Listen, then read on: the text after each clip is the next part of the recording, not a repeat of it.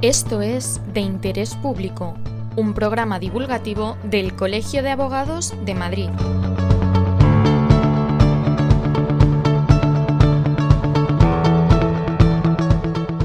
El Consejo de Ministros dio luz verde el pasado 1 de febrero al proyecto de ley por el derecho a la vivienda, presentada como la primera norma que desarrolla en nuestro país el derecho constitucional a una vivienda digna y adecuada.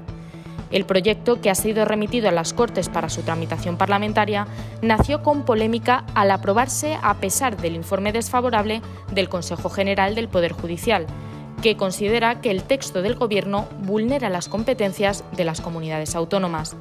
Algunas, como Madrid o Andalucía, ya han advertido que no aplicarán la norma y partidos políticos han anunciado que la recurrirán ante el Tribunal Constitucional. Además, el sector inmobiliario ha criticado abiertamente un borrador que tampoco es del agrado de los sindicatos de inquilinos. En el programa de hoy, Juicios de Valor habla con Alberto Torres, presidente de la sección de arrendamientos urbanos del ICAM, sobre el contenido y los aspectos más controvertidos de esta norma. En esta línea, y más allá del debate político y económico, desde una perspectiva estrictamente jurídica, ¿cuáles son los puntos más controvertidos del texto aprobado por el Gobierno? Son muchos. Eh, sin duda, eh, el informe del Consejo General del Poder Judicial ha puesto en evidencia eh, una cuestión que generalmente escapa al ciudadano de a pie, como es la, competencia, la competencial, la, invasión del Estado en las competencias propias de las comunidades autónomas, pero hay otros puntos muy controvertidos, como quizás más mediáticos, como es el establecimiento de las de zonas de mercado residencial tensionado, es, decir, determinadas zonas de nuestras ciudades respecto de las que se establecen mecanismos de contención y bajada de los precios de alquiler de las viviendas. En este punto va a ser determinante la fijación de un sistema de índices de referencia eh, que sin embargo el proyecto prevé eh, un plazo de 18 meses desde la aprobación de la ley para su aplicación, lo que implica que, mm, no va a poder entrar en vigor probablemente durante. Esta legislatura. Se prevé igualmente para estas zonas la prórroga extraordinaria de los contratos de eh, arrendamiento por un periodo máximo de, de, otros tres años, además ya de las que se aplican por la vigente ley de arrendamientos urbanos. Eh, otra medida es eh, el recargo en el IBI a las viviendas vacías. Eh, en principio, deben ser viviendas vacías durante más de dos años y a propietarios de, un mínimo de cuatro viviendas.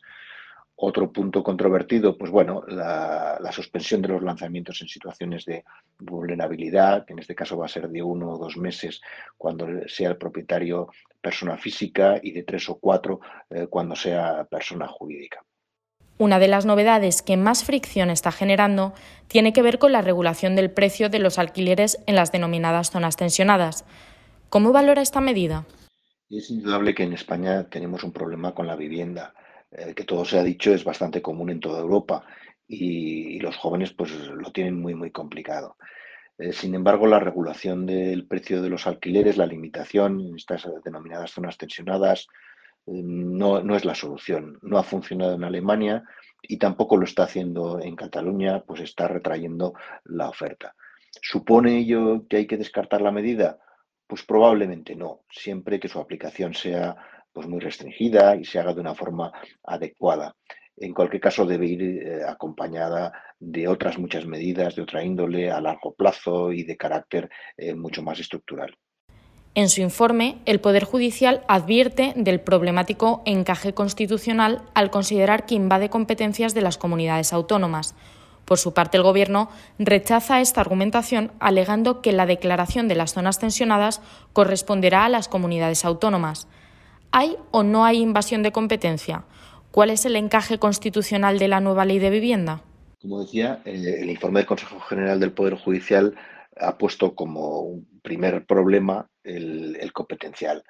Mm, es una realidad que desde un punto de vista estrictamente jurídico, eh, cuando hablamos de vivienda, las competencias se hayan transferidas a las comunidades autónomas, que son las que tienen la competencia exclusiva en esta, en esta materia. En Cataluña y Andalucía, por ejemplo, lo tienen expresamente recogidos en los estatutos de autonomía. Por lo tanto, si aplicamos la propia jurisprudencia del Tribunal Constitucional, eh, hay un riesgo cierto de que de persistir durante la tramitación parlamentaria algunas eh, de las disposiciones, bueno, las disposiciones como están actualmente redactadas, pues probablemente algunas de ellas sean declaradas eh, inconstitucionales. ¿Qué aspectos son los que han generado más rechazo en el sector inmobiliario?